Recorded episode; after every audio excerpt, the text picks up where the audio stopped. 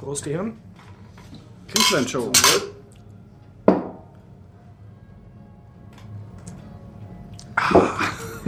Und willkommen beim Biertacher Podcast 193. Sie hören Den Gregor. Klaus.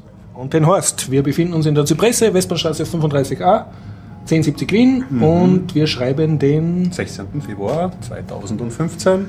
Und das Ganze findet statt mit freundlicher Unterstützung von wukonic.com, der Internetagentur aus Österreich. Vielen Dank an dieser Stelle. und herzlichen Dank an alle unsere Flatterer, speziell AJUVO, ich merke mir den Usernamen noch immer nicht ganz, und Bernd Schlapsi und alle anderen, die uns flattern. Kleiner Tipp, bitte persönlich flattern, dann kann ich mich auch persönlich bedanken.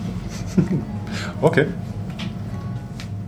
Ja, damit komme ich zur rituellen Frage. Klaus, du hast ein großes Thema am Herzen. Äh, ja, ein, ein großes Thema. Kannst du nur in einem Satz das Thema umschreiben, damit ich noch höflichkeitshalber den Gregor fragen kann? Ja, wie beschreibe ich das? Na, äh, um es kurz zu machen, es geht um XOR DDoS. Die Systemadmins sollten davon gehört haben, der Rest der Welt wahrscheinlich nicht. Und ich werde mal versuchen, das ganz grob zu umreißen, worum es eigentlich geht. Sehr gut, sehr gut. Ja, ich habe mir die Cleveland Show angeschaut, also ein weiterer Ausflug in die amerikanische Zeichentrickserienwelt. Yeah. Und ja, das, das war es eigentlich. Irgendeine kleine Tech-News habe ich auch noch, äh, aber das werde ich dann bei Zeiten zwischenstreuen. Okay, ich möchte ein bisschen so allgemein ranten über Facebook und ähm, habe äh, mit Kindern relativ viel Zeit verbracht, weil ich viel unterrichtet habe, kann da ein bisschen erzählen. Und sonst habe ich, äh, bin ich jetzt Azure mit Park and Recreation, also ich hab, bin jetzt so weit, dass ich die aktuellen Folgen schon schauen kann, kann da ein bisschen erzählen. Und ja, ich habe noch ein paar Interviews von, von der FOSDEM in Belgien, vielleicht können wir diese Sendung wieder eins dran schnitzeln. Und ihr habt beide Banana Peas bekommen oder blau? Ja, Ich. Banana Pea, ja, ja, danke, dass du mich erinnerst. Genau. Was habe ich das ganze Wochenende gemacht? Genau, Banana Pea, ja. Banana Pea. Und Raspberry Pi. Und Raspberry Pi. Okay. Und du hast auch Banana Pi. Über Banana Pie will ich heute nicht sprechen. ja. Da ist der Blutdruck einfach noch zu hoch. Okay. Das muss ich noch abkühlen. Nein, äh, Banana Pie ist das Projekt, was ich glaube ich das letzte Mal angedeutet habe, was ich heute machen will. Ah.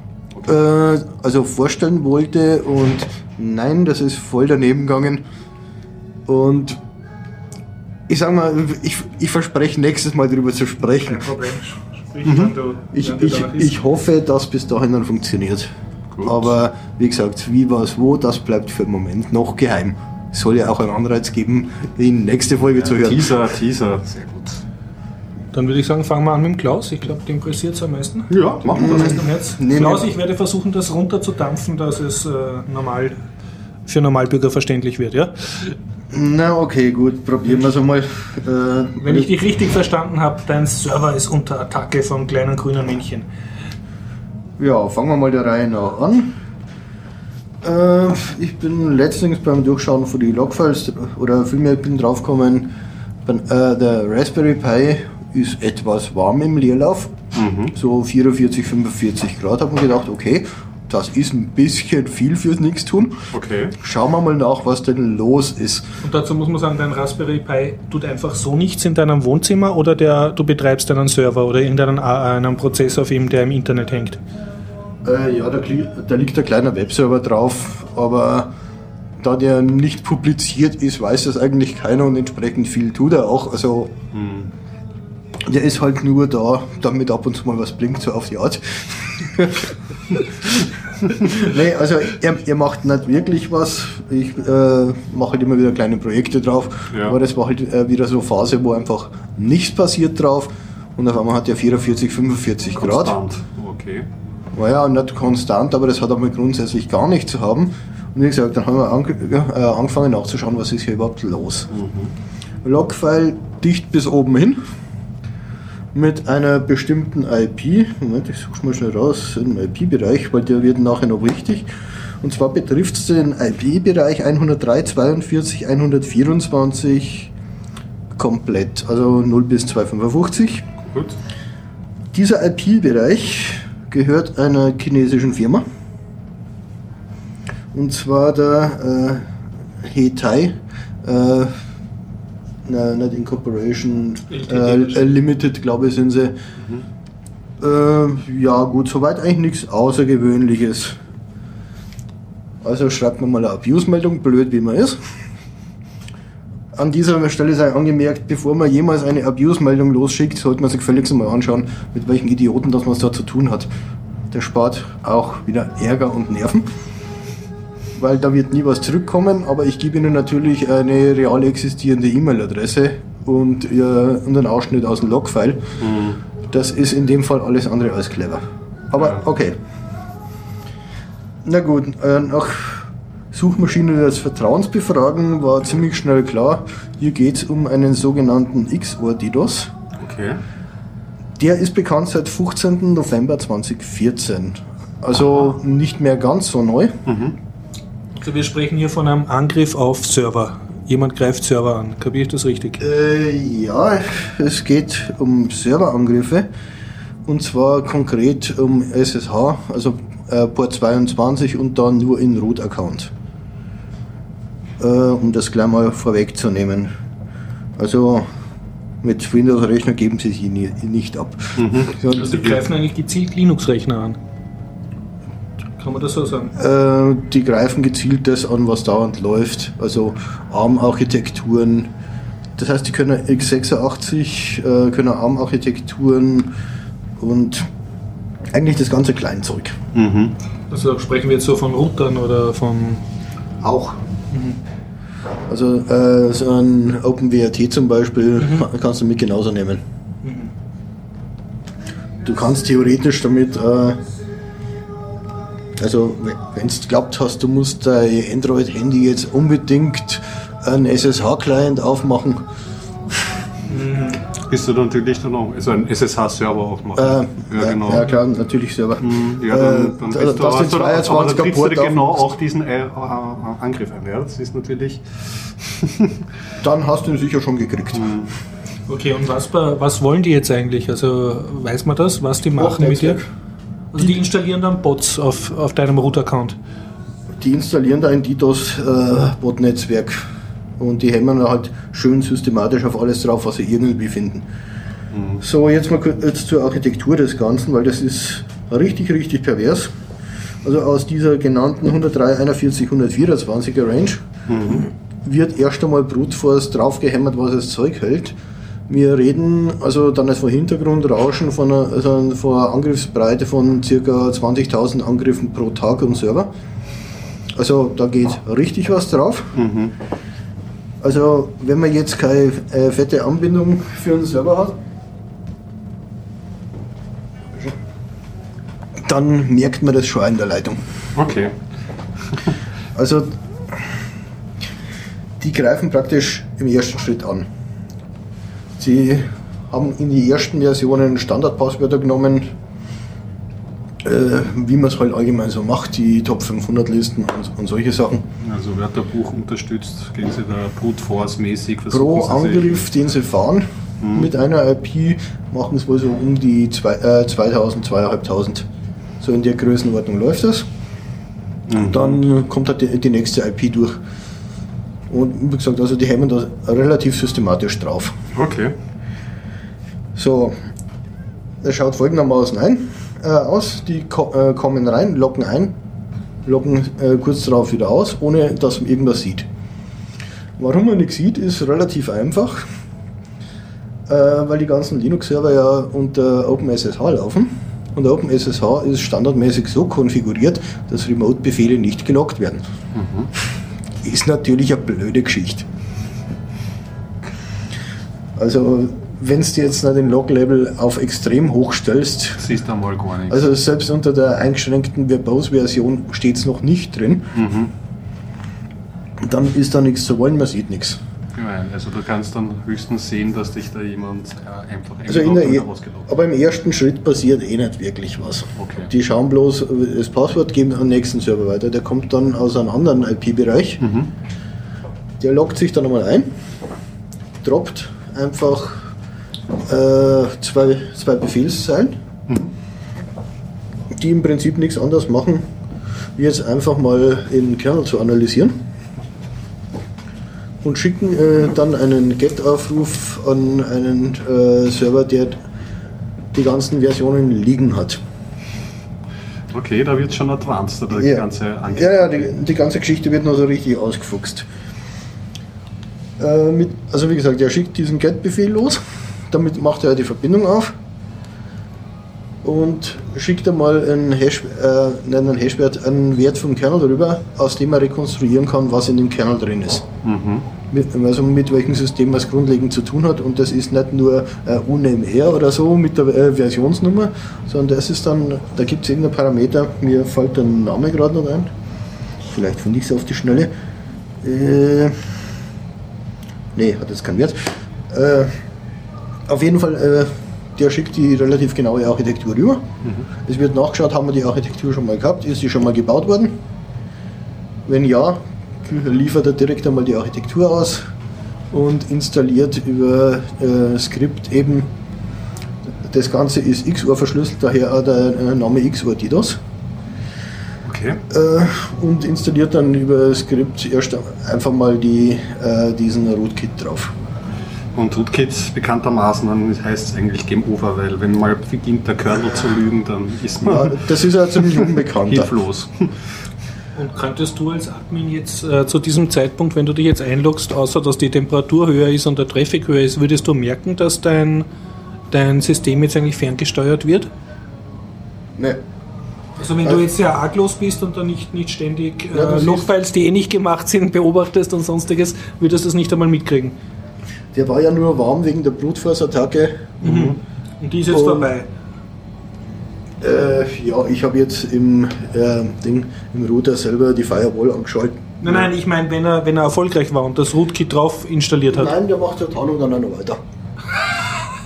Also der kommt dann immer wieder mal vorbei und hämmert trotzdem drauf, weil sonst wüsstest du ja, dass er drin war. Ja, Okay. ändert sich. Okay. Schlau, schlau, schlau, ja. Und dieses Rootkit, das schläft Also- jetzt also eigentlich, bis die bei, Befehle also- kriegt. Also zwar so. nicht für immer, aber so drei, vier, fünf Mal kommt er dann wohl schon noch mal vorbei und hämmert dann noch ein paar Stunden drauf. Also das ist richtig grob, was die da machen. Ja. Äh, na gut, okay. Aber je- jetzt mal zu dem interessanten Fall. Äh, dieses Package ist noch nicht vorhanden und er braucht ein neues Bild für deinen selber gebauten Super Hyper Extra Kernel. äh, ja, dann macht er das ganz einfach. Er nimmt einmal die Header, Ja. packt die als TGZ ein und schickt die mal kurz zum Server. Praktisch. Da stehen natürlich die Informationen drinnen, Dort was für hast du- Module geladen sind. Dort hast du eine automatische Bildroutine. Das heißt, er tut Custom für deinen äh, Kernel, baut er sich ein Rootkit. Ist das geil? Äh, und noch Ja, geil noch, und äh, bevor ich ver vergesse, nochmal kurz zur Erkennung. Dadurch, dass das Ding verschlüsselt ist, kannst alles, was Virenscanner heißt, in die Tonne treten. Weil wie jeder halbwegs versierte Mensch weiß, arbeiten Virenscanner ja nicht damit, dass man die ganzen Dateien hin und her schickt. Das wäre ja ein bisschen, sondern die arbeiten ja nur mit den Hashwerte der Dateien. Und du hast mit jeder Verschlüsselung natürlich einen anderen Hashwert. Also spricht da kein Virenscanner drauf an, weil er die ganzen Dateien alle nicht kennt. Deswegen auch die Verschlüsselung. Also wieder mal Fehlanzeige. Der Punkt geht eindeutig an die Betreiber äh, dort. Ja, na auf jeden Fall, er packt die Header ein, schickt die hin und ja, schickt dann halt mal äh, in fertig äh, gebauten äh, Rootkit wieder zurück. Das hat er jetzt aber auch für alle anderen gleichartig konfigurierten Kernels, ne? Ja, ja, genau. Also der, der ist eigentlich evolutionär ein, Superlerner. Ja. Und je, Auch die Masse, die er dann an angebauten Ja. Kernel sieht Ja, und so. Wahnsinn. Plattform, ja. Ich wäre das aus wissenschaftlichen Zwecken voll cool, auf diese Datenbank zugreifen zu können, dass du siehst, was für Kernels gerade im Umlauf sind. Also. ja, Hat die, sicher wertvolle Daten drin. die sind, glaube ich, in Taiwan drüben, also kannst du mal anrufen. Die, die Nummer steht ja im steht ja im HUIS, kannst du ja mal anrufen und fragen, ob sie dich nicht zur wissenschaftlichen Arbeit zur Verfügung stellen. Also ich bin 15 für Jugend forscht und meine vorwissenschaftliche Arbeit. Ja, genau, sowas in der Art. Die werden zwar nicht wissen, was eine vorwissenschaftliche Arbeit ist, weil ich glaube, außer in Österreich weiß das überhaupt keiner. Aber gut, wie auch immer. Äh, zurück zum Thema. Ja, und dann gibt es noch die Variante, äh, dass die Header nicht vorhanden sind. Die brauchst du ja nicht zwangsläufig. Wenn die ganzen dann auch gelöscht haben oder sonst was. Ja, ja, kannst du ja dann einfach runterhauen. Äh, Lass mich raten, da gibt er nicht auf. der gibt sowieso nicht auf. Sondern er schaut sich mal an, was da so ist, macht einmal eine grobe Analyse und macht einmal so über den Daumen gepeilt, schießt er da was rüber. Also er hat sozusagen ein, ein Kernel-Analyse-Tool. Wie gesagt, das ist ja das, was der, der zweite Angriff, von dem du auch nur wieder ein Ausloggen siehst, innerhalb kurzer Zeit. Das ist genau das, was der macht. Der spielt über ein paar Zeilen äh, als Shell-Skript das äh, quasi ein. Und äh, wie gesagt, da es remote ist, wird es nicht gelockt. Und es ist auch, auch die Wahrscheinlichkeit groß. Also viele haben, also ich kann mir vorstellen, viele haben auch keinen wirklich superen Custom-Kernel und wenn der schon sieht, okay, da ist das Debian-Paket und diese Version gebaut, dann hat er einfacheres Spiel, beziehungsweise halt so mit Tools, mit LS-Mod oder so kriegst du auch einiges raus. Achso, Also ja, auch ohne- genau, das habe ich jetzt hier auf der Aufnahme noch nicht erwähnt, das habe ich vorhin mal kurz gesagt. Äh, Wir reden hier bei äh, Größenordnung von vier Distributionen von 41 Versionen. Mhm. Also allein von der Malware her. Ja. Und sage als Admin, wenn ich jetzt da irgendwie, kann ich mit LS nach einer bestimmten Datei suchen oder so, um, um festzustellen, ob mein System infiziert ist? Oder Ja. habe ich Möglichkeiten sozusagen zu entdecken, dass ich verseucht bin? Ja, das ist alles gelistet. Den Artikel von auf FireEye, den wäre anschließend dann auch in die Shownotes äh, Das- reinhängen. das Das, auf Aber jeden wahrscheinlich Fall. nur so lange, solange das Rootkit noch nicht äh, vollständig installiert ist, oder? Weil Äh. dann, es wird ja Sinn machen, weil als Rootkit kannst du eh äh, irgendwie lügen und Nee, er muss ja in die äh, ETC, äh, in die Init und so weiter, muss er sich ja reintragen. Ja, eh, aber da kann ja Könnte dann beim Org, wenn der oder? schon in, in seiner Gewalt ist, braucht er ja bei dem LS dann nichts, nicht, nicht das, Also LS umbiegen. Also, ja, oder so, irgendwie. Ich meine, Ja. das ist mit dem, aber ich, ja genau. Aber, Also durch das, dass er äh, den Angriffsweg wählt, hat er dann natürlich im ersten Schritt jetzt nicht die Möglichkeiten, das alles zu ändern. genau, also da hättest du dann Das kann, kann dann sein, dass er das eventuell im zweiten Schritt macht, also über, über die Steuerung.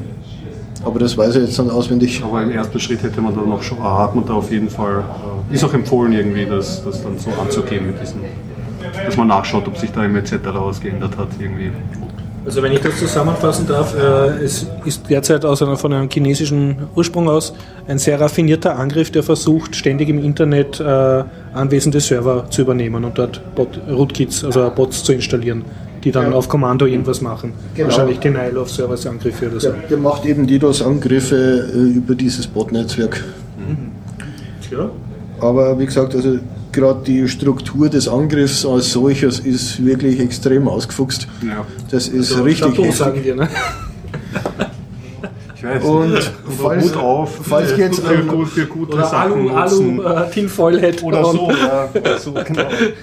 Und falls wir jetzt einen halbversierten Hörer haben, der jetzt äh, vor lauter Panik nicht weiß, was er tun soll, äh, die einfachste Gegenmaßnahme ist, die Heizung zurückdrehen und schlicht und einfach äh, Allow User in der, SS, äh, äh, in der SSH äh, desetzen, Ja, und dann äh, den Root. Root, Root Account deaktivieren, Allow User.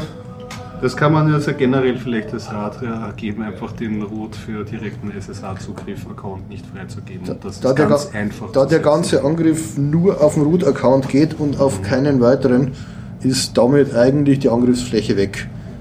Was natürlich dann immer noch massiven Traffic erzeugt. Und ja gut, generierte Passwörter habe ich glaube ich jetzt eh schon ein, das eine oder andere Mal erwähnt. Also Ja, braucht man nicht weiter drüber ja, reden. genau. Nee, aber wie gesagt, also als einfachste Gegenmaßnahme im Router mal schauen, ob ein Firewall drin ist.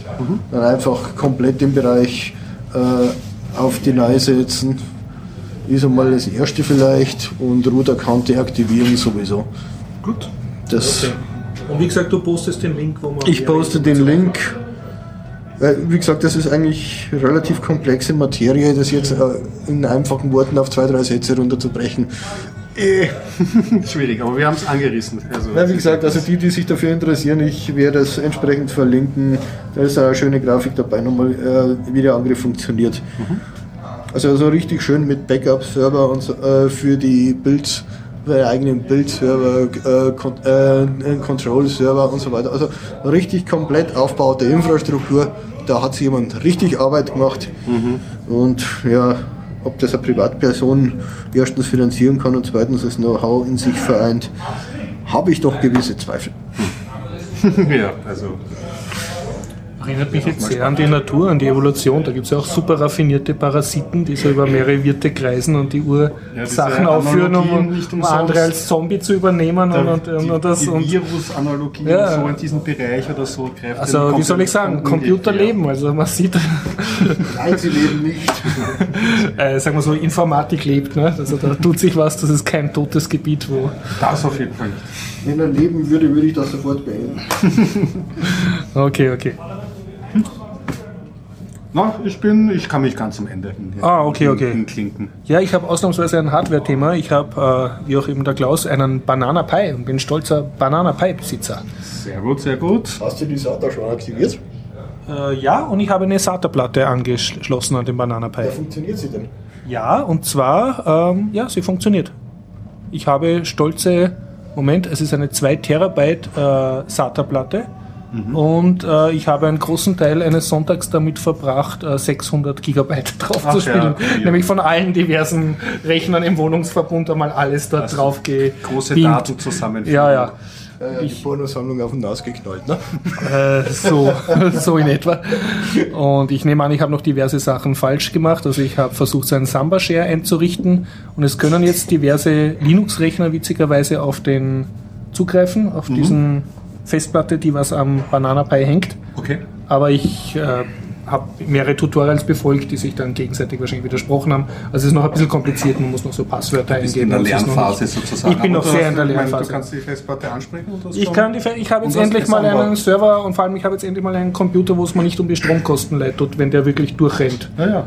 Also ich- das ist ja, ja. Und er macht keinen Sound, oder? Also er ist auch lüfterlos, nehme ich Ja, mal stark das an, als wieder, wieder In, Raspberry in Pi. meinem Büro sind schreiende Kinder und, und blärende Telefone. Also Also das wäre das das, das geringste Problem. ja, okay. Aber um Strom wird es mir schon leid tun. Ne?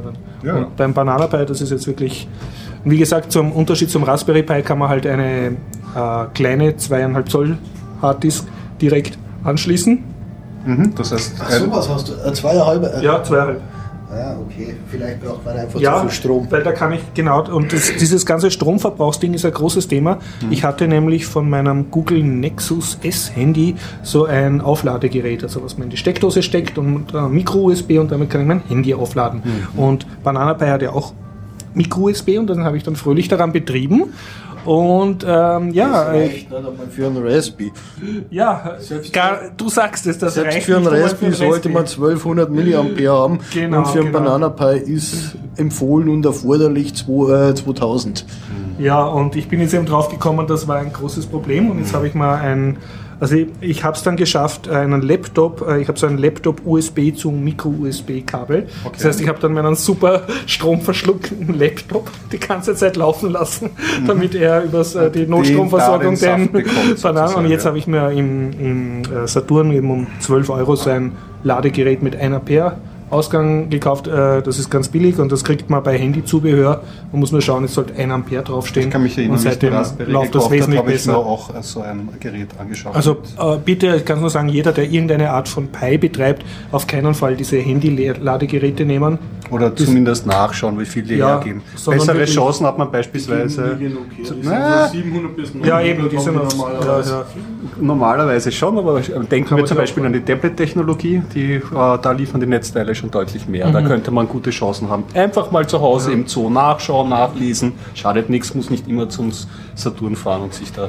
Aber sonst, wenn man sowieso im. Saturn redundante Hardware kauft, einfach bei Handyzubehör schauen und die ähm, bei den Handy, also bei diesen Ladegeräten Genau. steht das drauf, 1 Ampere Ausgang und dann ist man eigentlich im grünen Bereich sozusagen. Sehr und gut. seitdem funktioniert das auch.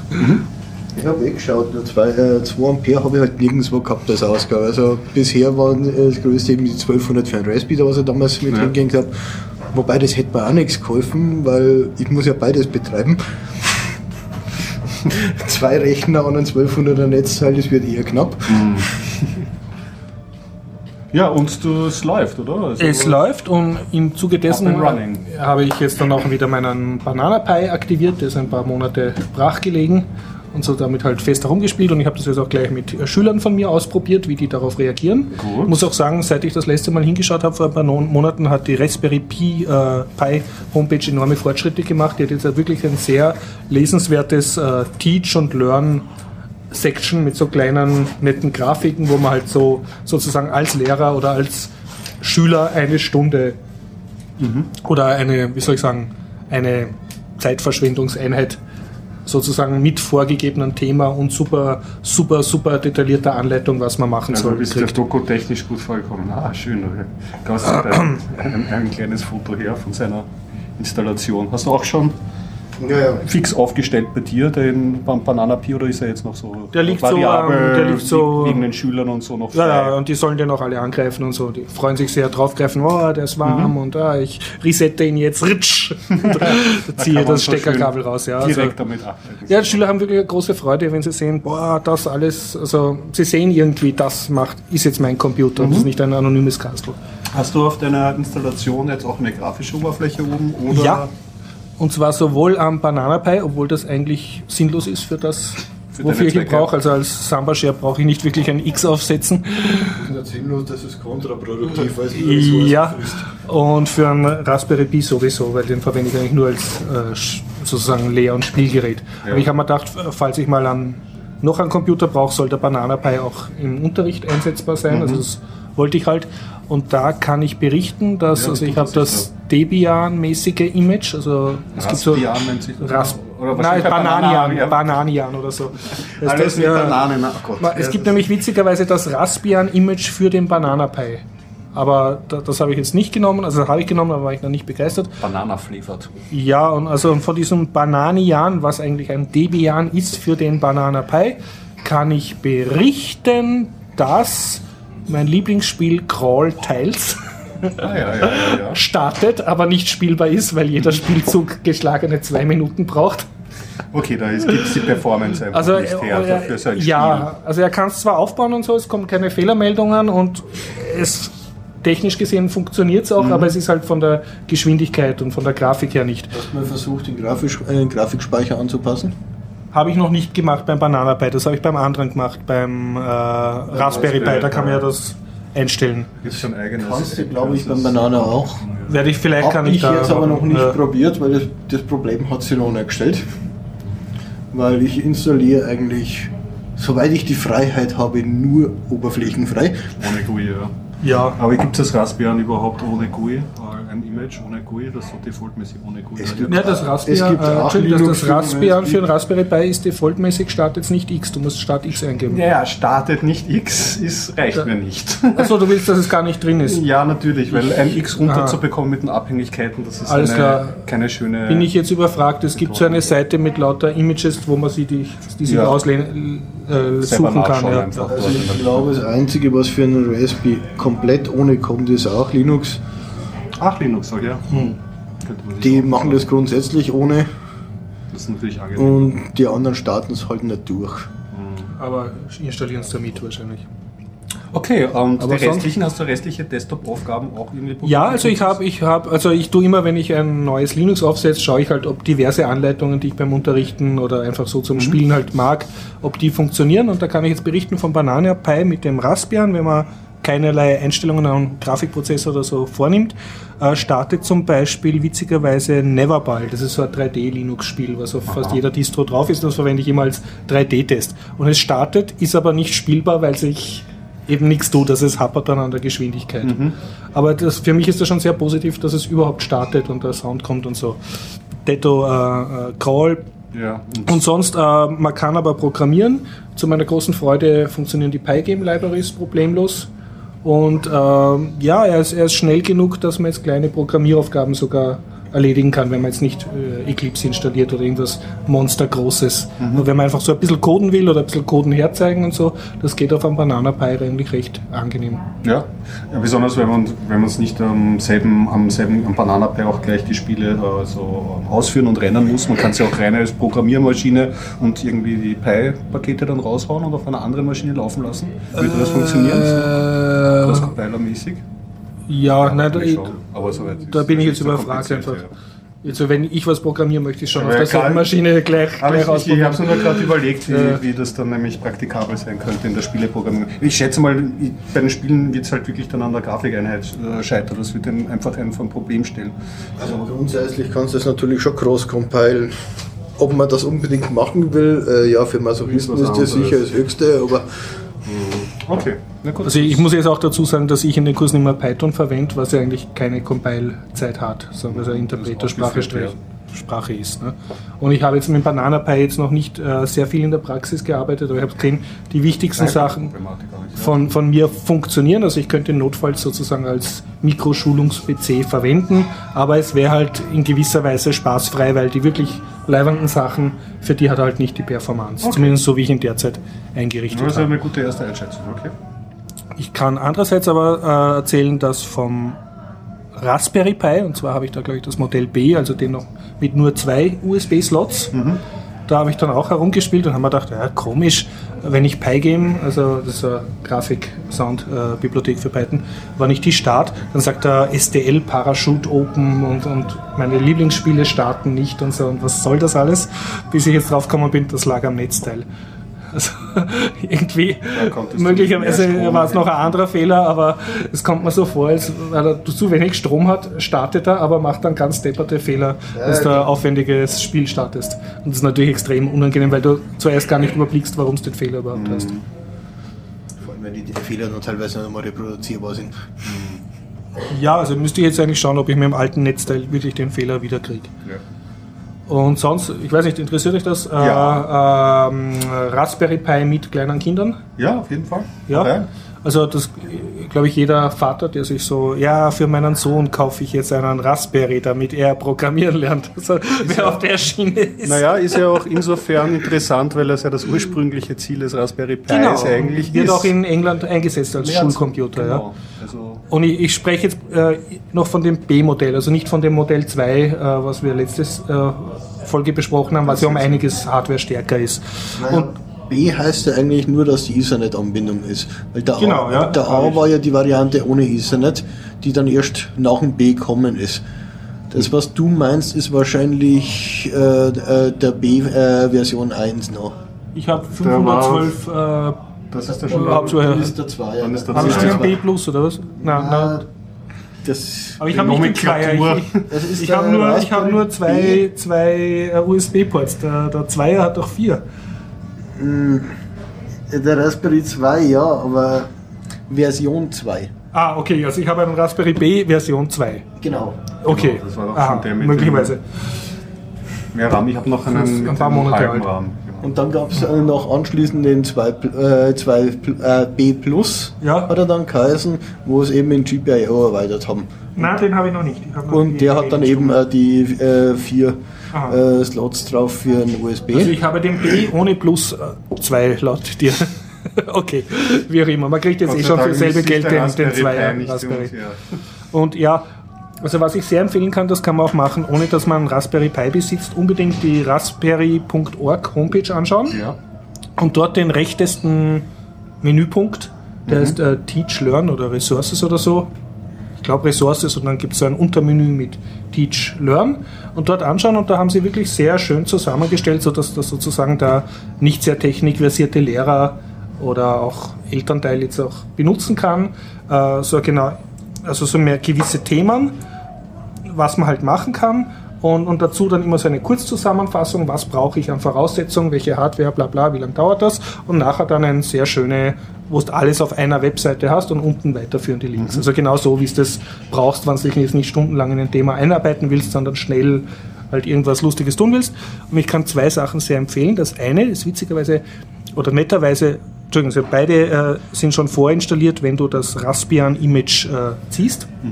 Das eine nennt sich Sonic Pi und das ist eine Programmierumgebung für Ruby. Allerdings ist es nicht eine Programmierumgebung im klassischen Sinne, sondern das wird dich freuen, es ist eine Musikgenera Musikerzeugungsumgebung. Ah, schön. Und du gibst Befehle ein wie äh, Play 60 oder Play 75 und dann kriegst du dann einen 75 Hertz Ton. Ah, oder du ja, gibst okay. Befehle ein wie äh, Play C plus, Play D plus, Play E plus, Sleep 0,1 und dann macht er wieder die Klaviertasten C, D, E, D. Und so kannst du dir die Melodie Und dann kannst du praktisch Melodien programmieren oder Soundeffekte programmieren.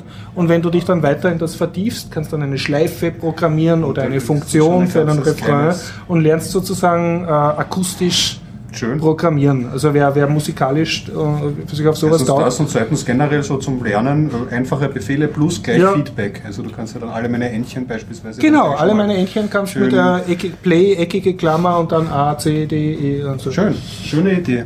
Klaus, du schüttelst schon im Kopf. Ja, also für mich als programmtechnischen Laien stellt sich einmal die Frage, was ist eigentlich ursprünglich Sinn und Zweck von Ruby? Weil ich kenne Ruby eigentlich nur in völlig zu anderen Zusammenhang. On Rails wahrscheinlich. Hm? On Rails kennst du es in dem Zusammenhang? Ja, schätze ich auch. Klar. Nein, Ruby ist, glaube ich, eine Metasploit, was sonst? Programmiersprache, wobei ich jetzt auch nicht der große Ruby Das ist aber das Einzige, wo ich weiß, dass man Ruby verwendet. Und das jetzt im Zusammenhang mit Musik.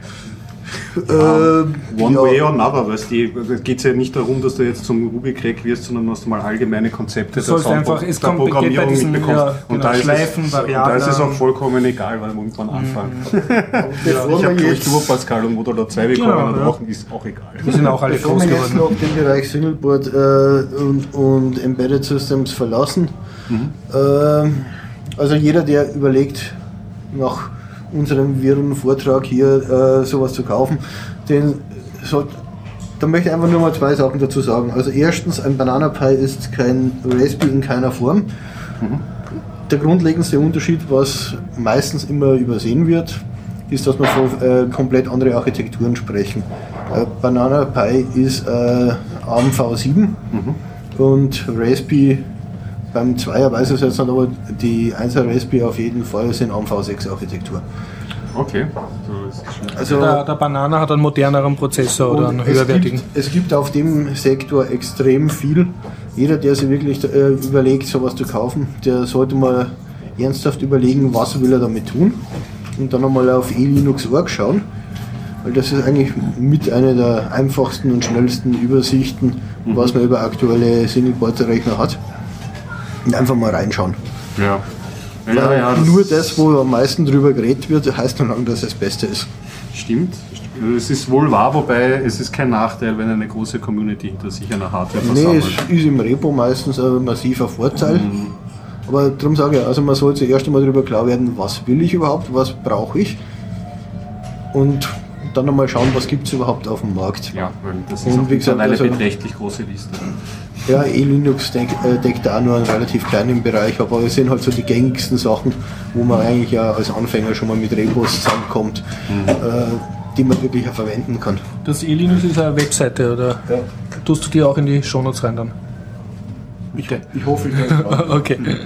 Okay, also, Also dein Tipp, E-Linux ist bevor man, sich, äh, bevor man sich in den Laden geht und einen, einen Einplatinenrechner kauft, auf E-Linux einmal schauen, was man überhaupt braucht oder was es überhaupt gibt.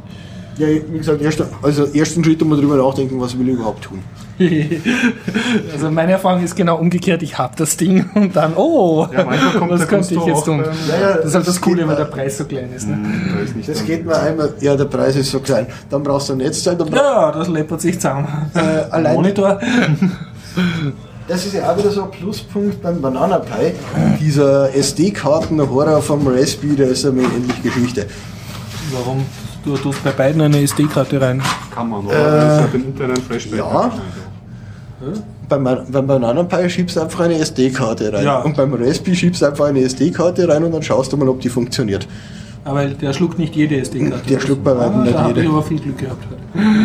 Hast, hast du gar nicht gewusst? Nein, meine haben Da funktioniert. gibt es komplette Listen, welche funktionieren und welche nicht. Ah, ah, voll, ja, ja, da habe ich ein bisschen was gelesen, ja. Ich habe jetzt eine von den Karten verwendet, die beim Raspberry nicht funktioniert haben. Die schluckt der Banane ohne irgendwas. Ja, ist guter, also ein guter Tipp, bevor man sich da ärgert oder so. Ich bin da auch einmal reingeflogen, also reingeflogen eigentlich nicht, aber ins Messer gelaufen bei meinem Beaglebone Black, äh, wo dann der USB-Port einfach nicht, äh, ich habe da so einen USB-Hub dann, wo ich halt mehr Sachen anschließen kann, einen aktiv betriebenen, wurde einfach nicht erkannt. Okay, die waren halt nicht kompatibel, oder? War nicht kompatibel, Okay, da, ja. da hätte ich mir gedacht, bei USB, aber ja. Und hast dann versucht, in einem Forum was nachschauen? Oder? Habe ich, habe ich und äh, war das Problem auch bekannt und die haben dann okay. auch eine Liste, Liste rausgeupdatet, Community äh, getrieben, wo sie dann schon Erfahrungsberichte gesammelt haben, welche Hardware da funktioniert. Ja, das Problem ist, das merkt man halt dann immer erst hinten, auch wenn irgendwas nicht funktioniert, dann hast du das Geld schon ausgegeben, kannst dir hinten auch irgendwas genau das, was du extra dafür gekauft hast, nicht funktioniert. Das kennen wir ja alle, ne? Das kennen wir ja. Ja, und die zweite, du hast du, also die Soundprogrammierung hast du noch ein? Ja, äh, also das eine war die Soundprogrammierung und das andere die App, die ich wirklich sehr empfehlen kann, speziell wenn man irgendwie äh, Kinder im Haushalt hat Okay. und dies halt fürs Programmieren irgendwie ein bisschen interessieren will. Das ist, wenn man einfach ähm, auf die raspberry.org Homepage geht und dort unter Teach Resources unter äh, Minecraft P schaut, Okay. weil es ist mitgeliefert am Raspbian Image fix und fertig eine Minecraft-Version, die heißt Minecraft P, entspricht, was mir meine Kinder erzählt haben, also die meine Schüler erzählt haben, ist circa wie die Pocket-Version oder wahrscheinlich sogar noch ein bisschen mehr abgespeckt. Also sie hat nicht den um Funktionsumfang der vollen kommerziellen Minecraft-Version, aber du kannst damit halt alles bauen, also du fliegst da im God-Mode herum und hast so eine Grafisch, Insel, so wie grafisch, es halt Block, ist, also äh, wie du es gewohnt bist. Und die Grafik ist ja nicht schlecht vom Raspberry Pi, der, der kann ja einen relativ großen Monitor ansteuern mit 1000 äh, irgendwas mal 1000 Pixel, also 1900 mal 1000 schafft er glaube ich die. Ja, so große zumindest, wenn das, das dann, ja genau. Also, Und natürlich ist das, das äh, Minecraft-Fenster dann eher reduziert, das ist so groß wie der halbe Bildschirm und so. Und du merkst auch, wenn du herumfliegst, die Minecraft-Welt ist nicht ganz, diese Insel ist nicht ganz so groß, wie du es vielleicht gewohnt bist. Aber, und jetzt kommt's, äh, du kannst daneben eine Python-Konsole aufmachen, nämlich Idle 2. Und jetzt, äh, und das ist ganz schön erklärt dann in diesem, ähm, auf dieser Homepage, was man da machen muss. Also schön mit Bildern, wirklich, wirklich Hut ab vor den Leuten, die das gemacht haben. Die haben sich wirklich Mühe gegeben, das auch schön aufzubereiten. Du musst nichts installieren und so, du machst einfach die zwei Fenster auf, Idle-Fenster links, Ras, äh, Minecraft-Fenster rechts. Und jetzt gibst links im Direktmodus von Python, also der hat so einen Direktinterpreter-Modus, äh, gibst du Befehle ein und da kannst du jetzt in, in der Minecraft-Welt interagieren. Also das fängt damit an, dass du dir eine Chat-Nachricht schreibst, dann steht da Hallo und so. Und es geht dann aber weiter, dass du sagst, POS ist gleich minecraft.getplayer.getPOS und dann weißt du die XYZ-Koordinaten von deinem Player in der Python-Konsole. die könntest kannst du natürlich, die siehst du natürlich auch bei Minecraft immer links oben. Ne? Aber du, du hast sie dann, kannst es damit rechnen. Und jetzt geht es was anderes, du kannst jetzt die Player-Position setzen. Das heißt, du kannst dich herumteleportieren auf der Insel. Du könntest eine Schleife machen, die dich in einem Rundflug herumteleportiert. Äh, automatisieren gewisse Muster und Sachen. Genau, und, und da wird es jetzt dann interessant, ne? weil jedes Kind, das Minecraft spielt, tut gerne ohne zu jammern und also stundenlang irgendwas bauen und dann relativ gleiche Abläufe machen. Um zum Beispiel einen, einen Kubus zu bauen, da muss es halt diverse Klickstrecken abarbeiten. Und das kannst du jetzt automatisieren, zum Beispiel, wenn du sagst Set-Blocks, also das erzeugt dann einen Block oder gleich eine Gruppe von Blöcken und da hast dann so eine Liste, was für Blöcke, was für Blöcke es gibt und das wird dann auch schön ausgeführt. Also du kannst dann so eine Schleife rennen lassen, die, wenn du dich in Minecraft bewegst mit deiner Minecraft-Figur, äh, tust du praktisch überall, wo du hintrittst, wachsen Blumen oder wächst Gras und auf dem Gras wächst dann Blumen. Das heißt, du kannst dann so fliegen, also das ist so ein Flugmodus, kannst da durch die Gegend fliegen und siehst hinter dir einen Rasen mit Blumen hinterher. Und das andere, was den Kinder sehr fasziniert ist, du kannst jetzt sozusagen einen, du gibst zwei zweimal eine XYZ-Koordinate an Ja. und er macht daraus einen Würfel, also das sind die gegenüberliegenden Ecken von einem Würfel und den Würfel, der besteht jetzt dann halt aus Dreck oder Diamanten oder was immer halt du einsetzt. Und natürlich das Coolste ist, wenn du da TNT einsetzt und dann dieses TNT-Haus, das hat dann so eine Verzögerung von einer Sekunde, dann kann es noch ein bisschen weg und dann gibt es also eine super Kettenreaktion von Kavum und, ja und heute habe ich einen Schüler der hat wirklich äh, zehn Minuten äh, sich nicht gelangweilt, einen riesigen Berg gehabt auf der Insel und dann hat er da ständig Dynamitblöcke reingebaut und sich einen, ein persönliches Höhlensystem gesprengt. Ja. Also denkt man dann auch, natürlich. "Hm, mir wird es jetzt Fahrt nach zweimal, aber na, die waren da super beschäftigt und so. Und zumindest, das hat mich jetzt gefreut, er hat das nicht durch Klicken gemacht, sondern hat wirklich programmieren müssen. Also zumindest die XY-Koordinaten und das ist ja gar nicht so trivial. Du musst ja schon ein bisschen dreidimensional denken können, dass du einen Würfel mit zwei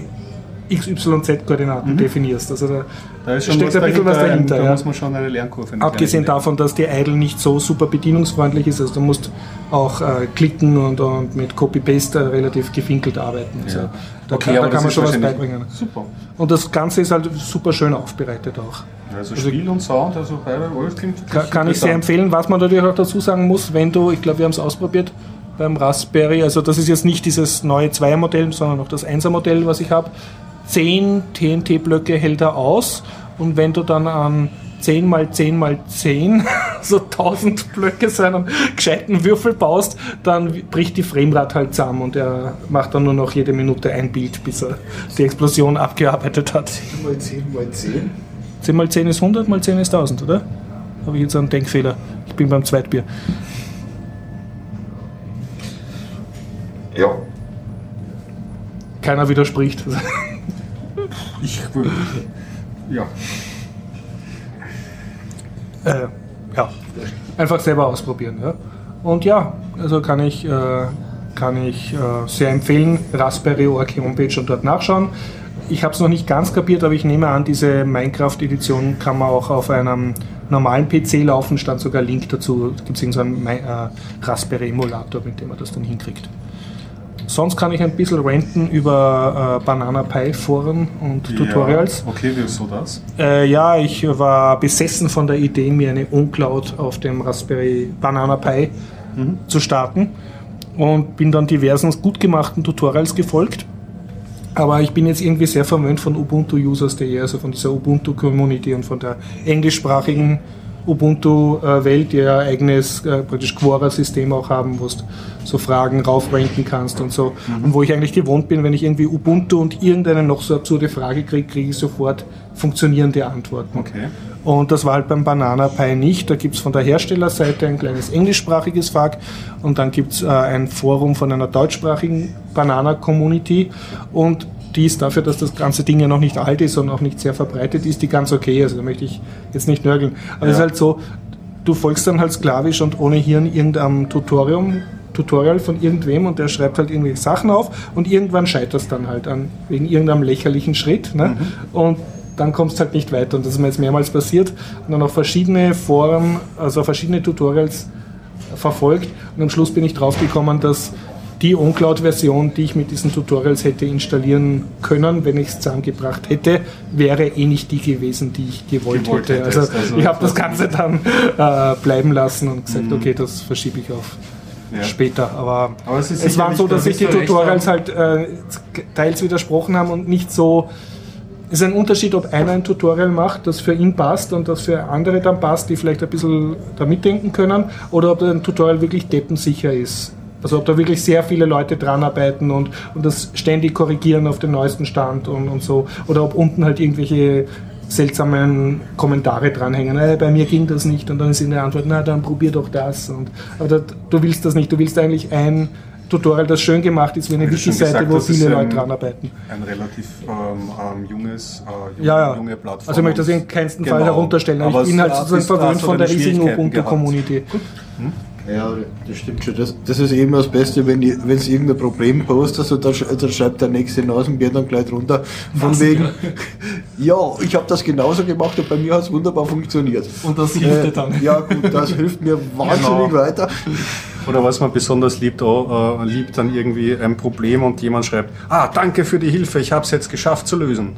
Aber schreibt Wie hast Ja, du das geschafft? Ja, genau, ja. Das ist Nein, ein, ein klassisches. Forenproblem Nein, das habe ich mir angewöhnt, auch die peinlichsten Sachen dann zu veröffentlichen.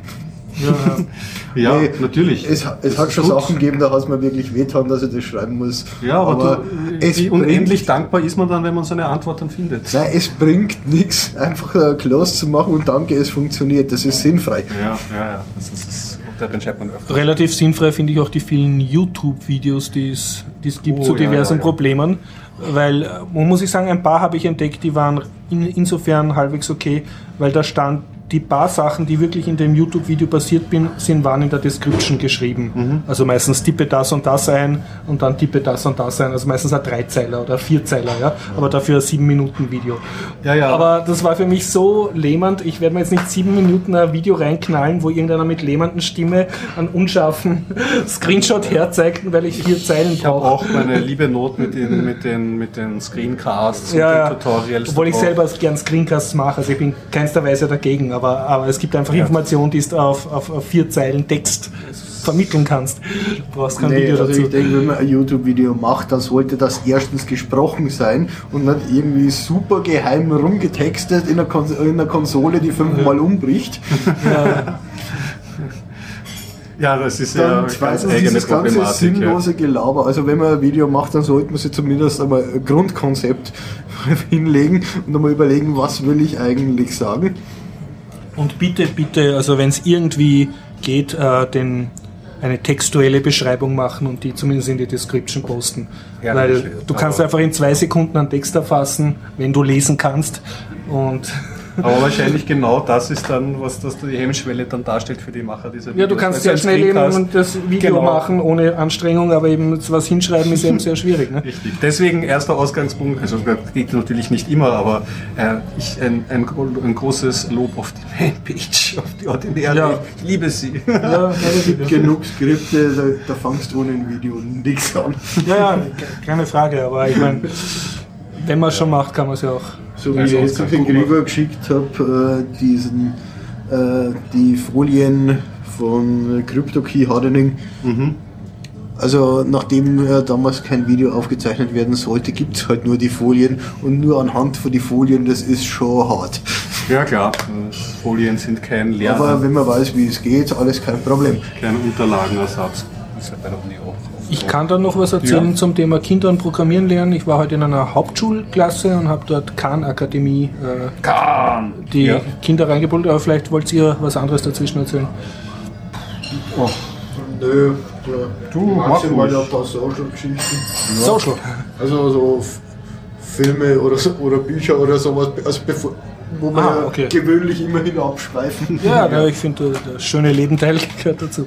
Ja, okay, dann äh, erzähle ich noch kurz. Also ich war in einer gut bestückten Hauptschulklasse heute in Wien und zwar waren das, so dass ich jetzt nichts Falsches sage, über 20 Kinder auf jeden Fall und äh, ein gut bestückter Doppel-EDV-Saal, also wo jedes Kind auch seinen eigenen PC hatte und die PCs war zwar Windows, aber hatten funktionierende Internetverbindung. Also. Und äh, ja, Also Infrastruktur vorhanden. Infrastruktur vorhanden und sehr leibender Lehrer auch und so. Und ja, der Lehrer und die Schüler haben keine Ahnung von Khan-Akademie gehabt, außer ein Schüler, der das zufällig selber schon erforscht gehabt und dann haben halt so, Du hast ja schon öfter darüber berichtet. Ja, diese- Khan Akademie ist diese Lernplattform, bitte den TED Talk dazu anschauen, ich werde ihn verlinken in die Show Notes. Das war so ein ehemaliger Börsenmakler, der seinem Neffen geholfen hat, Mathematik-Nachhilfe und hat daraus jetzt halt praktisch die größte Lernplattform von überhaupt der Welt gemacht und deckt praktisch fast den ganzen äh, US-Schulstoff ab. so weit und- ist das schon cool. Und ziemlich gut gemacht und das Schöne ist auch, wenn man ab und zu hinschaut, es wird auch laufend besser. Also das ist eine lebende Plattform. Es ist eine lebende Plattform. Sehr gut. Und äh, ähm, es sind nicht nur Videos drauf, also er erklärt ja jetzt nicht nur irgendwelche Winkelsätze und so, sondern es sind auch sehr gut gemacht mit HTML5 so Tests, würde ich sagen. Und da kannst du dann halt ähm, dich selber testen und kriegst dann so Punkte und, und die Was Te Textaufgaben. wichtig ist, sich selber dann den angeeigneten Stoff dann nochmal zu überprüfen. Genau, ja, Und den auch verstanden hat. Ja? und das Ganze ist sehr gamificated und darüber wollte ich jetzt erzählen Ja. eigentlich. Also das eine Schlimme, woran wir wirklich gescheitert sind, ist, dass ähm, du kannst dich dort anmelden per E-Mail-Adresse, per Google oder per Facebook. Okay. Die Kinder, die wir da jetzt unterrichtet haben, waren circa 13. Die hatten größtenteils keine E-Mail-Adresse, aber sie hatten alle Facebook. Aber irgendwie war dann ein Bug, dass auf manchen Rechnern diese Facebook-Anmeldung nicht funktioniert hat und dann mussten sie doch E-Mail oder dann hat das System war das irgendwie verdächtig und hat gesagt, sie brauchen eine Parent oder Guardian E-Mail-Adresse und da haben wir dann die vom Lehrer verwendet. Und der Lehrer war wirklich eine Stunde lang beschäftigt und hat nur auf seinem Smartphone E-Mails bestätigt, dass dieses Kind jetzt wirklich sich an der Khan Akademie anmelden darf. Also etwas, was ich beim Vorbereiten einfach null bedacht habe, weil ich dachte, ja, Das gibt drei so Anmeldungen und dann dann dort stehst du nur blöd herum und die gehen, hey, es geht nicht. Du, du verwechselst da was. Also das war kein Fehler, das war ein Sicherheitsfeature. Äh, ja. ja, Sicher vor den Lernern. ja, ja. Ja, also ich meine, das ist sowieso was, das habe ich noch nie ganz verstanden, warum man sich an irgendeiner Plattform über Facebook anmelden will. Weil äh, Kinder heutzutage keine E-Mail-Adresse haben. Deswegen gebe ich Facebook auch nicht alle Daten, wo ich mich gerade anmelde. Und in, in, in Folge das komplette Profil. Du, wir, wir reden jetzt von Nicht-Technikern, ne? Und der hat eher, er weiß eher seine Facebook-Adresse, als dass er seine E-Mail-Adresse weiß. Das ist einfach so, ne? Und ja, na okay. Ja, uns muss es nicht recht sein. Uns ist es auch nicht recht. Das also, aber das ist einfach dieses. ich könnte mich nicht mit meiner Facebook-Adresse anmelden. Weil du keine hast, ja. Ja. Und man muss, ich muss dazu sagen, äh, die ganze Khan-Akademie funktioniert auch in einem sogenannten Anonym-Modus. Das geht schon. Aber das Wesentliche, die Gamification fällt dann weg, weil für jede gelöste Aufgabe, die du bei so einem Test machst, also wenn du da jetzt irgendwelche Grundrechnungsarten erfolgreich löst oder auch ganz schön für Oberstufen-Schulstoff da richtig halt dich selbst testest, kriegst du Energy Points. Energy Und Points jetzt kommt das. Geile, für die Energy Points kannst du dann deinen Avatar ändern, weil bei deinem Profilbild jetzt darfst du eben nicht ein Foto raufladen, sondern darfst nur so vier krümeligen Grünblättern auswählen und wenn du dann die wirklich geilen Avatar-Bildchen haben willst, wie so Roboter oder so, äh, dann musst du dir erst die Punkte dazu verdienen. Ja, Chat. Und ich habe also gedacht, na gut, ja, Gamification, haha, ja, Mathematik, ja. Und was wo ja wirklich mir die Gucker rausgefallen sind, ich erkläre das irgendwelchen Kindern und sage, ja, schau, da kannst du draufdrücken und dann kannst du den Avatar halt an einem besseren kaufen und das sind so, steht da bei ihm, der kostet 10.000 Punkte und das ist halt so ein versperrtes Vorhängeschloss und, und die Kinder sofort, wow, geil, ja, super, das mache ich, ah, ich mache jetzt. Grundrechnungsarten, da kriege ich mehr Punkte. Also sofort irgendwie ein- dieses, ich will Punkte, ich will mir die besseren Bildchen kaufen. Also Ja. Du denkst äh, warum? Wieso? Ne? Naja, wir, wir werden es ja schon verstehen, oder? Die ganzen Spiele jetzt, dieses Anlocken ist einfach so ein Mechanismus, der jetzt schon bei jedem, bei, Ja. gerade bei mobilen Games und so, Ja, ist ja. es oft so ein Mechanismus, der ist jetzt noch viel stärker als früher. Ja. früher gar nicht Aber die, dieses ganze Nudging und, und Social, Social Manipulating oder wie man das nennt, aber volle Wäsche. Ja. Weise. ja, aber ich muss sagen, es funktioniert und ich glaube, es ist schon eine Aber Leistung, dass man einen, einen Saal voller Kinder dazu bringt, sich freiwillig mit Mathematik zu beschäftigen. Und das ist gelungen. Also die waren, muss natürlich schon Aufsichtspersonen da haben, aber die waren da durchaus Mhm. bei der Sache. Und sie haben sich dann auch zu zweit zusammengetan und so und gegenseitig geholfen. Und natürlich haben sie dann entdeckt, dass der Windows-Taschenrechner da ist. Ne, kann man, aber das ist ja okay. Ne? Sie, Ja, sollen, ja, und das- sie also sollen ja Plus für Gamification. Plus für Gamification und funktioniert wirklich. Und was ich dann probiert habe, ist, äh, diese Khan Akademie hat eben nicht nur Mathematik, sondern hat auch diverse andere äh, Schulthemen, Biologie und so und zum, unter anderem auch Programmieren. Also du kannst über die Khan Akademie Programmieren lernen. Und zwar ist sowohl JavaScript als auch, glaube ich, eine Variante von Processing, was Java ist. Und das haben es relativ aufwendig. Programmieren oder von JavaScript? Wir, wir reden jetzt von Pro Programmieren. Lernen, ja. Und zwar haben sie das relativ cool gemacht, also alles HTML5-mäßig. Du kriegst einen Video, der natürlich dann auf Englisch ist, was äh, ein extremer Fail war in einer deutschsprachigen Klasse. Aber ähm, du siehst im Video, wie eine Stimme halt plappert und sowas daher programmiert. Und die Programmierstatements, die sie gibt, sind total einfach. Zum Beispiel rect, Klammer auf und dann vier Zahlen und das Zeichnen ist ein Rechteck. Und dann kannst du in derselben Ebene, wo das Video war, also im Video selbst, siehst du diesen Rect-Befehl und kannst den jetzt ausbessern. Sogar mit der Maus kannst du, kriegst du einen Schieberegler, dass du die Zahlen verschiebst, also dass du nicht zu viel tippen musst. Und dann tust du aus einem 20er, machst dann 40er und du siehst live, wie sich dann äh, sofort in einem Canvas Schön. das Rechteck verändert. Also du hast ein sehr kurzes Feedback-Loop. Du musst nicht compilen oder auf irgendeine Taste drücken oder so. Ne? Und dann werden halt so Aufgaben gestellt, ja, bitte erzeuge die und die Figur. Und das war dann für die Kinder ein bisschen zu hart, obwohl, ob- wobei ich, es war hauptsächlich die Sprache, weil es halt auf Englisch war.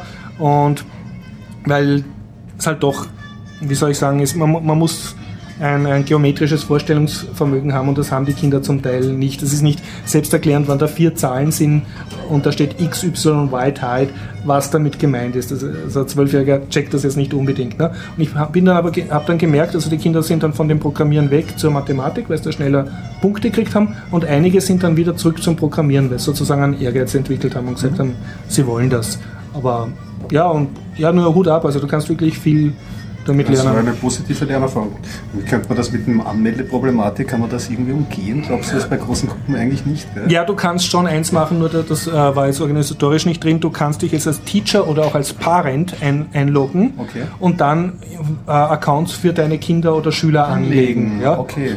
Also das nächste Mal könntest du dich da schon Hätte ich die Klassenliste gehabt, hätte, aber da ich jetzt externe wissen- Person war, Ja, ja. war, war das nicht drin und ich kann es auch nicht dem Lehrer sagen. Also es Das gibt das Mechanismen, aber... Das, das haben schon. Ja. Wir haben es jetzt umgekehrt gemacht. Wir haben die Schüler gezwungen, sich einzuloggen und dann ihren Lehrer als Lehrer einzuloggen. Und schönes Feature von der Khan Akademie ist eben, dass der Lehrer eh sozusagen total viele Diagramme kriegt. Unter anderem kann er sehen, äh, voll Big Brother mäßig, welches Kind zu welchem Zeitpunkt wie lange an welcher Aufgabe wie oft scheitert und sie wann schafft. Creepy. Das ist ein bisschen creepy, aber das ist, wenn du jetzt 30 Kinder unterrichten musst und du musst irgendeinen Mathematikstoff gehen, siehst du, aha, der hängt an dem Problem. Und sonst, wenn es nur so deinen Frontalunterricht machst, siehst du das ja nicht einmal. Ne? Also es ist Du siehst dann nur Hausübungshefte, die er irgendwo abgeschrieben hat, du hast ja null Feedback. Und da siehst aha, und, und dann siehst du auch, und dann hat er es kapiert. Und dann hat er es geschafft. Und, also, Kannst du da hast da wirklich tolle Sachen. persönlich dann eingehen auf Ja, ja. persönliche Lernen. Und, und das ist ja dieses Ding, was auch in dem Talk vom Kahn, äh, von dem Kahn vorkommt, wo er sagt, Flipping the Classroom, also dass plötzlich dann die, die Leute, ähm, äh, die Schulsituation sich umkehrt und die Lehrer sagen, schaut euch zu Hause den Video an, macht die Aufgaben und, und wir machen es dann in der Schule gemeinsam und sie können dann sozusagen helfen oder, oder wirklich über das Grundlegende diskutieren und müssen nicht das Üben in der Schulzeit machen. Also das ist halt so die, die, die Vorstellung. Ja. Also du kannst mit Khan Akademie coole Sachen halt machen, wenn du dich halt ein bisschen damit beschäftigst. ja, und als Lehrer auch eigene Kurse natürlich erstellen dann. Und also, oder? Ist das Ähm, das ist, glaube ich, sehr schwierig. Also du kannst Okay. es vor- den schicken und vorschlagen, aber ich bin noch nicht so ganz Das sicher, ist dann dass du jeden, jeden. Ja, da ist, glaube ich, ein bisschen Redaktionssystem drin. Aber das würde dann Sinn machen, das im Vorfeld schon mal zu sagen, macht sich mal jeder einen Account. Ja, man Das auch- würde das- Sinn machen, ja. So viel. Würde auf Äh, jeden Fall eine Menge Zeit sparen, denke ich. Ja, weil es- aber genau, es ist eine das Sache, Schöne ist, man wenn du das Praxis- einmal machst als Lehrer jetzt oder als äh, wer auch immer mit Kindern Ja. arbeitet, ist das einmal gemacht und du kannst dann ein Semester lang arbeiten und die Accounts sind da. Ne? Das dann schon, ja, nur du verlierst am Anfang, also eine Viertelstunde, wird wahrscheinlich nicht gereicht ja. haben. Ne? Nein, nein, hat nicht gereicht. Ja. Ja. Und das Schlimme ist dann, dass die Kinder natürlich dann umeinander äh, toben und so. Das kommt noch dazu. Sehr gut, also positive Erfahrungen. Ja, also nur Hut ab vor Academy und das Schöne ist, sie wird laufend verbessert. Also man, man was war das ein Coming Soon Feature und so. Also es macht Spaß, da ab und zu wieder reinschauen, auch wenn man mal reingeschaut hat. Um Werbung für einen Garib zu machen, im Hauptraum wird gerade Sirtaki getanzt. Ja, wir haben oft genug gesagt, die Leute sollen herkommen. Ja, Wenn sie es äh, nicht tun, selber schuld. Ja man muss sagen, ganz Wien ist anscheinend selber schuld. naja. Ja, Ja, das waren meine, meine Kinder- und Lernen-Sachen. Sehr gut. Noch Schöner was, Leben. noch was oder schöner Leben, ja. Oder Ding, ich kann auch diese News rein- reinhauen, ist eigentlich nur eine Folge-News von letzter Woche. Dieses ominöse ähm, Ubuntu, von, von dem ich das letzte Genau, Mal ja. gesprochen habe, das ist jetzt tatsächlich in, in die Realität übergewandelt. Der spanische Hersteller BQ Ja. ähm, hat das Aquaris E4,5 rausgebracht Mhm. und ähm, kriegst es aber trotzdem noch nicht zu im regulären, sondern das sind irgendwelche Flash-Sales, Mhm. die es verkauft werden. Das ist ein Budgetphone, kostet 163 Euro also im Erstverkauf, ist ein Quad-Core drinnen, 1,3 GHz. Nochmal Ein Giga- 150 Euro. Ja genau, also So 100, billig, oder? 169 Euro bitte ist die Ist das genauen nicht billig Kosten. für ein, für ein gutes Das ist relativ, es ist halt so wie das, äh, das fürs Moto G3 habe Ja. ich 200 gezahlt, glaube ich. Also Okay, das ist ja. schon relativ günstig. 1 GB RAM und Quad-Core 1,3 GHz. Was ist da für ein... Sp- Also auch egal, die, die Hardware-Spezifikation, es ist trotzdem ein Budgetphone. Was vielleicht das einzig bisschen Besonderes daran ist, dass es äh, Dual-SIM-fähig ist, das Ganze. Aber das ist es. Ja. Also äh, es gibt jetzt mal Hardware, mal schauen, äh, wann die ersten Hands-on drauf ist. Ich glaube, im Artikel wird erwähnt, dass das Wired sich das schon angeschaut hat. Muss man mal anschauen. Also wie gesagt, da muss man äh, am besten seine Augenlider so auf halbes Interesse einstellen und mal jetzt abwarten, was die ersten... Und, und was ist jetzt der große Unterschied zum Android-Phone, das nicht Google äh, drauf ist? Ein Oder? anderes Betriebssystem ist das von Canonical, konnte Okay. auch die Ubuntu Desktop-Sachen ähm, entwickeln. Das ist Das einfach... heißt, ich habe keine Google Maps Du, auch, also wirklich, schau dir mal ein Video an, du wirst, auch, du wirst jetzt bei der grafischen Oberfläche keine großen Unterschiede sagen. Ja? Die haben sich so ungefähr vom, vom Flow her auch ungefähr dieselben Sachen überlegt. Eine Sache könnte allerdings praktisch sein, ja?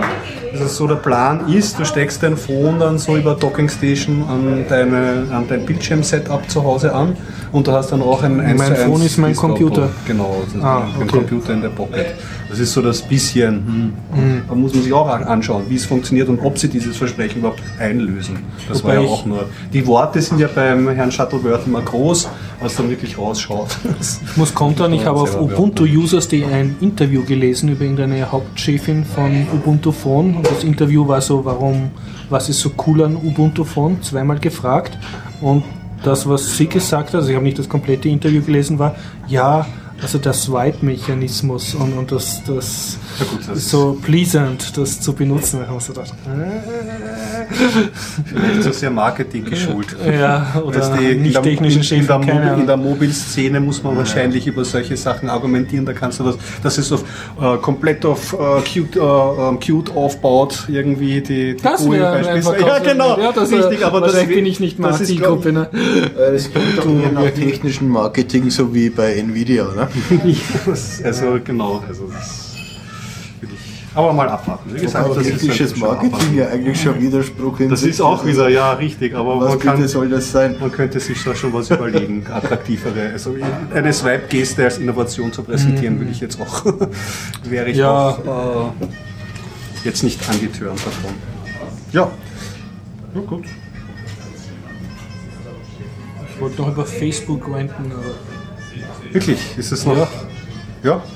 Na, ich äh, habe was gelesen, ähm, und zwar war das auf ORF, äh, glaube ich, ein Artikel, äh, dass äh, mehrere Leute Facebook mit Internet verwechseln in Afrika. Ach, das habe ich auch gelesen. Hast du auch gelesen? Ja. Kannst du eh dazu sagen? Ja, das hat aber diesen Grund, weil ja Facebook ähm, dieses Internet.org ähm, gratis Internet anbietet Mhm. Ja. in schwellen- und schwachen Ländern. Das glaube ich, gibt es andere Firmen auch, die das anbieten wollen. Und das, ich meine, an und für sich klingt das so nach dem ersten ein hehres Ziel oder so. Aber, Aber- natürlich ist das natürlich auch ein, ein, ein firmentechnischer Plan, die Leute alle auf Facebook draufzubringen. Und vor allem ein großer halt- Bruch der man muss Netzräumneutralität, allerdings, äh, Ja, natürlich erstens das, allerdings hätten sie ansonsten kein Internet. Außerdem kannst du außer Facebook halt auch Wikipedia und andere Services auch ansurfen. Aber eben nur ge ge ausgewählte Gemischt, Services, ja, es ist wirklich ein gemischtes, Wurde auch Wikipedia sehr kritisiert Feld. dafür, dass sie da die Netzneutralität bricht, indem sie Dass da sie mitmacht. da, Ne? ja, ist auch eine schwierige Entscheidung. Ich wüsste auch nicht, dass Wikipedia, ob ich das Angebot ausschlagen Wobei, sollte. äh, wobei Wikipedia da sozusagen, auch wenn sie ablehnen würden,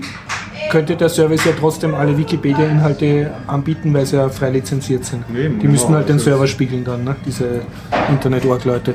Wie auch immer. Das, es ist, du hast vollkommen recht. Ich habe da auch, es ist sehr gemischt. Ja, äh, ja. Das müsste man mal diskutieren.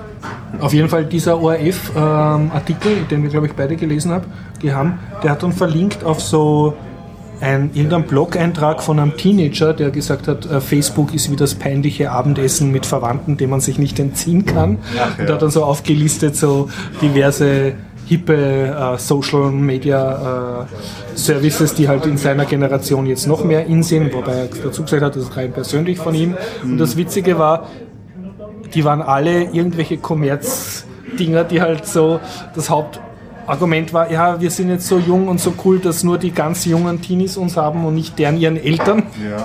Und bis das halt dann so weit Ich ist. frage mich jetzt mittlerweile bei diesen Facebook und Social Media, die sind alle kommerzig und Dinge, Mhm. also die meisten und so, aber cui bono, sich darüber aufzuregen, wenn die Leute positiv darüber kommunizieren. Manche können sich halt nicht mit allen Ebenen der Technik Ja, ja. auseinandersetzen und Kommunikation unter Menschen bewerte ich mal immer als positives Zeichen. Auch wenn es nicht immer das Beste zum Vorschein bringt, aber ich sehe es lieber im Internet, als dass es verborgen vor mir bleibt. Das ist mir viel unheimlicher. Ja. Also irgendwie, irgendwie so. Also mir ist es auf der Straße lieber wie im Internet. Ja, wirklich. Hm. Müsste ich länger drüber nachdenken. Du meinst, weil sich auf der Straße die Leute noch doch eher besser benehmen als im Internet? Also, Ja, wenn einmal äh, ein paar tausend Leute auf der Straße stehen, dann bewegt sie vielleicht was. Im, im so Facebook tausend Leute klicken Like. Zu komplex die Materie. Man kann halt nicht alles, alles will man ja auch nicht auf der Straße verhandeln. Für manche Themengebiete ja, aber ja, naja, also ist auch ein, ein, ein weites Feld. Nur ich bin ein bisschen müde schon, es ist so einfach. Ich meine auch, das ist immer so wie die verschiedenen Plattformen. Nein, ich sehe Facebook wirklich nicht als Plattform für irgendwas. Ja, ist ja Das legitim. Es geht vielen so, du bist nicht der Einzige und vielen stehen da kritisch Ja, ja, und, und, und die meisten äh, sind zwar dagegen, aber trotzdem dort. Ne? ja, selbstverständlich. Auf das möchte ich ein, eingehen, was du da sagst, weil also ich bin jetzt nicht nur privat, ich bin ja Firma auch und eigentlich Eben. bin ich auch der Biertaucher Podcast zumindest äh, und dann für den Harald mache ich äh, auch das äh, OS Domotics und so. Und das heißt, ich habe sozusagen mehrere Facebook-Pages, wo ich sozusagen als Organisation oder Firma auftrete und nebenbei habe ich wie jeder einige, wie soll man sagen, Nicht-Nerds im Bekannten- und Freundeskreis, ist halt am ehesten über Facebook erreicht. Ne? Und Deshalb war ich eigentlich recht fleißiger Facebook-Nutzer immer und habe auch dann auf meine diverse Spielen programmieren Seite an irgendwelche lustigen Links von der Future Zone gepickt, weil ich mir gedacht habe, ja, dann ist mein Facebook-Profil lebendig und ich kriege ganz viele Fans und ich kriege auch jede Woche von Facebook so eine eine E-Mail, ja, du hast jetzt 37 Nutzer auf deiner Seite und 5 Neuanmeldungen und ja, wie gesagt, durch diesen Artikel, äh, was Facebook da in Afrika treibt und mit der Netzneutralität, habe ich mir da gedacht, ja, eigentlich, das, das war jetzt so das, was den, das Fass, Ja, der Tropfen, der das Fass zum Überlaufen bringt. Und ich habe jetzt beschlossen, mich sehr aus Facebook zurückzuziehen. Das erste, wa- was ich gemacht habe, ich habe Facebook jetzt auf einen anderen Browser verbannt, weil ich hoffe, dass dadurch diese Cookie, Cross-Cookie-Sache nicht mehr so funktioniert. Äh, weil normal gehst du auf irgendeine Webseite und liest irgendeinen Artikel und dann steht da unter, liken Sie ihn auf Facebook und es ist schon dein Foto dabei. Also die wissen schon, wer du auf Facebook bist und das ist mir dann ein bisschen sehr am Nerv gegangen. Und dann das andere, was ich gemerkt habe, es ist zwar lustig, wenn du das irgendwelche lockeren Bekannten auf Facebook sozusagen erreichst und, und siehst, was die posten, aber wenn ich so durch diesen Facebook-Stream browse, ja, dann merke ich ja, okay, da ist jetzt wirklich schon jede dritte Meldung irgendein vom Facebook-Algorithmus irgendeine Werbeanzeige, die ich eigentlich nicht sehen will, aber von der Facebook glaubt, dass ich sie sehen soll. Und Die kriegen ja Geld dafür, das zu glauben. Ja, Ja, ja, ja, ja, jetzt aber diesen ganzen, ich will jetzt nicht drüber so Aber lange drüber reden, weil das so- sind alles so offene Probleme und ich, sehe, ich Ja. lese sie jeden Tag im Internet. Aber ich, ich versuche mich jetzt einmal Mal sehr auf Facebook Diät zu setzen. Ich werde vielleicht gerade noch nur noch Ja. schreiben, neuester Biertaucher Podcast Folge ist da, aber sonst nichts mehr. nicht mehr und aktiv sein, wirklich mich sehr zurückziehen und ich glaube nicht, dass mir viel kannst fehlen du, wird. kannst, du, kannst du ja dann berichten. ja, da- wie nach einem Monat, wie es meine dann- Facebook Diät funktioniert. Siehst du, da fällt mir ein, Biertaucher-Podcast ist auch in sehr vielen Ausgaben in Yasi vertreten. Ja, sie, das muss man jetzt erklären. Peer-to-Peer-Suchmaschine. Ah, okay, sehr gut, ja. Warum wohl? Ähm, ja, Nein, ich- wirklich ich, warum? Naja, wahrscheinlich, weil es wer gecrawlt hat. Okay, aber hat er bewusst eine Handlung gesetzt oder hat er nur hingesurft? Da wird halt irgendwer über Cola. YouTube drüber gegangen sein und die meisten sind ja auf YouTube. Okay, ja. Also Einige vermute zumindest, ich mal, dass das Beifangen auf YouTube war. Na bitte, ist doch gut. Aber was ist mit Folge 1? Was war mit Folge Die, 1? erste, die älteste Folge, die ich gefunden habe, war Folge 5. Nein, Folge 1 sollte noch am Server sein. Äh, Ich habe es schon länger nicht hingeschaut, aber wir haben nichts weggetan. Ist auch noch der volle XML-File. Hat noch alle Folgen. Kann man ja irgendwann nochmal drüber crawlen. Moment, deine, deine Yasi-Maschine hat die nicht gefunden. Ja, ja. Na, geh einfach auf biertaucher.at und klick dort auf Folge 1. Wie wär's? Das werde ich mal machen, wenn Vielleicht ich, wenn findet dann die äh, Maschine das. Wenn ich das wir nicht. Datenvolumen abschätzen kann. Ja, na, na, das war die erste Folge. Ich finde, die war lustig. Da haben wir prophezeit, dass Nokia den Bach runtergehen wird, weil sie sich mit Microsoft ins Bett legen. Na bitte. Das ist voll ja- gestimmt hat, zwei Jahre das war später. ja- Äh, Das war vor zwei, drei Jahren jetzt. Na, ne? drei Jahre müsste es Ja, mittlerweile ja, ja. jetzt sein. Also vor eineinhalb Jahren wäre das gar nicht so schwer zum Prophezeien. Ja, ja. Nein, nein, wir, haben- Punkt wir haben schon, schon, schon sehr früh schon- prophezeit. Ne? Ja. Na Ja. bitte, eine Prophezeiung, die eingetreten ist. Sehr gut, sehr gut. Tja, Leute, ich würde sagen, wir sind jetzt Schöner gerade ein bisschen nach einer Stunde 17, 12. Ich würde sagen, wir machen langsam Schluss, oder? Ich würde empfehlen, äh, hinten noch dran zu äh, Ah, ja, stückeln das von der? FOSDEM das Interview über Diaspora. Ich glaube, das haben wir noch nicht dran gestückelt. Du schickst mir das? Da hat Schick einer von die, den Diaspora-Entwicklern äh, sozusagen erklärt, warum Diaspora cool ist und dass das eben das Social Media der dezentralen Open Source coolen Typen ist. Mhm, das gibt es ja noch über das ja. Diaspora.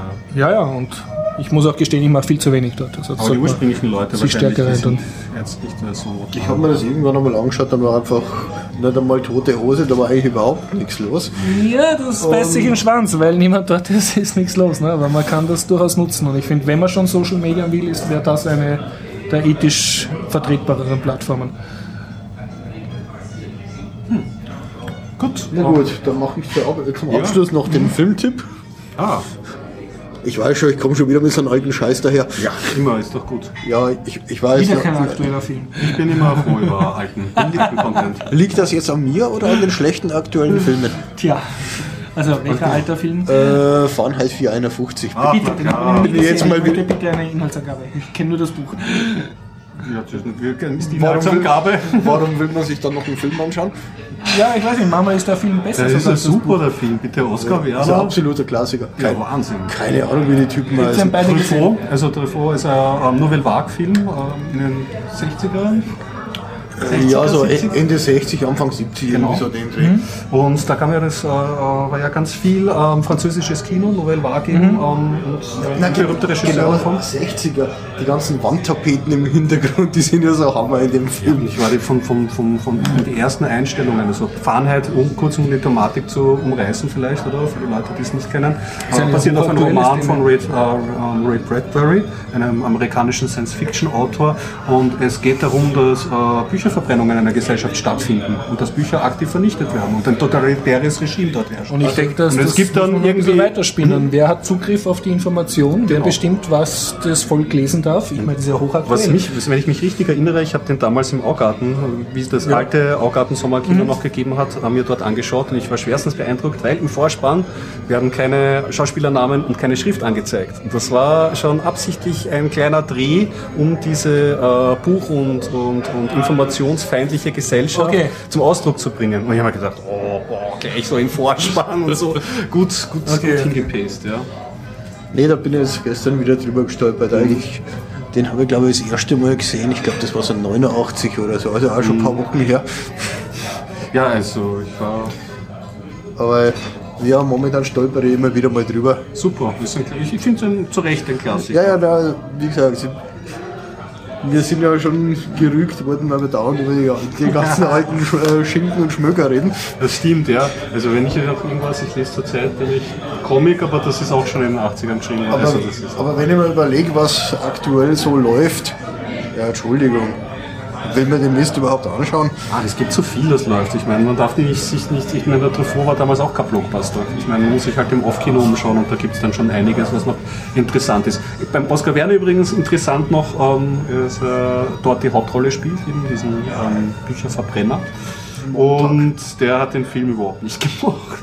Also als Hauptdarsteller hat er nicht Hauptdarsteller. er hat- konnte mit der Nouvelle Vague generell, das war eben halt dieses das damals moderne, experimentellere Kino. Und hat nicht ausstehen können, dieses ganze, dieses ganze Werk, nur als kuriose Randbemerkung so. Aber der war ja sowieso sehr eigen. Gut, dann würde ich sagen, viel Spaß mit dem Diaspora-Interview, frisch von der FOSDEM. Und äh, wie gesagt, weitere FOSDEM-Interviews entweder auf der 191er Homepage, dort habe ich sie alle zusammengefasst, auch, oder in meinem Blog-Eintrag unter spielen.at, programmieren.at slash blog oder einfach in den nächsten Folgen. Sehr gut. Stückelweise. Bis dann, äh, tschüss. Your servers run by uh, individuals and organizations. So anyone can take the code, uh, run their own server, and uh, join the larger diaspora social network. So it's decentralized, so I can, I can host my own Diaspora server. Yes. Okay. And it doesn't matter which server you, you're on, you'll, you'll be able to communicate with all the other. So there are, all these uh, independent servers are interconnected, like Yes. ERC. Yes. And so there can no be no central company decision like take take it down or No. censor it or do whatever. No. Okay. And even even if the project decided that uh, we only allow uh, these and these people Yeah. to use the software, it's not possible because uh, we can't take the service down, and uh, it's a GPL, so Okay. it's uh, kind of uh, anyone can use it. Could I uh, make censorship on my own uh, hosted uh, diaspora server? Can I say I only accept these, Yeah. guys? Yeah, sure. But then other people would find other servers or would Yeah. create their own servers. Yeah. Okay. Uh, we, we, we do recommend uh, that anyone running a server sets up the terms of conditions because uh, different legalities in uh, Okay. countries and so. So I can make my own rules and enforce them yeah, on my own server. Yeah, sure. Yeah. Okay. Uh, you you um, have felt an, an increase of, of demand uh, about diaspora since the new Facebook regulation or since the Snowden uh, revel- revelations that all communication is protocoled. You, you feel that um, that there's more interest to, to your project? Yeah, definitely. Um, I think uh, so. One one guy said um, every time Facebook does something to the terms and conditions, there's uh, You- like you- a you get spike. small spike.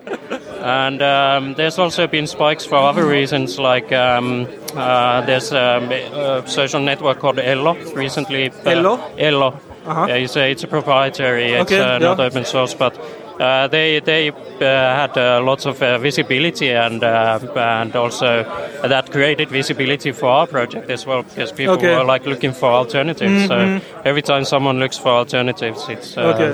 yeah yeah we And see what, what your role at Diaspora? You are involved in the development or in the, in the um, public relation team?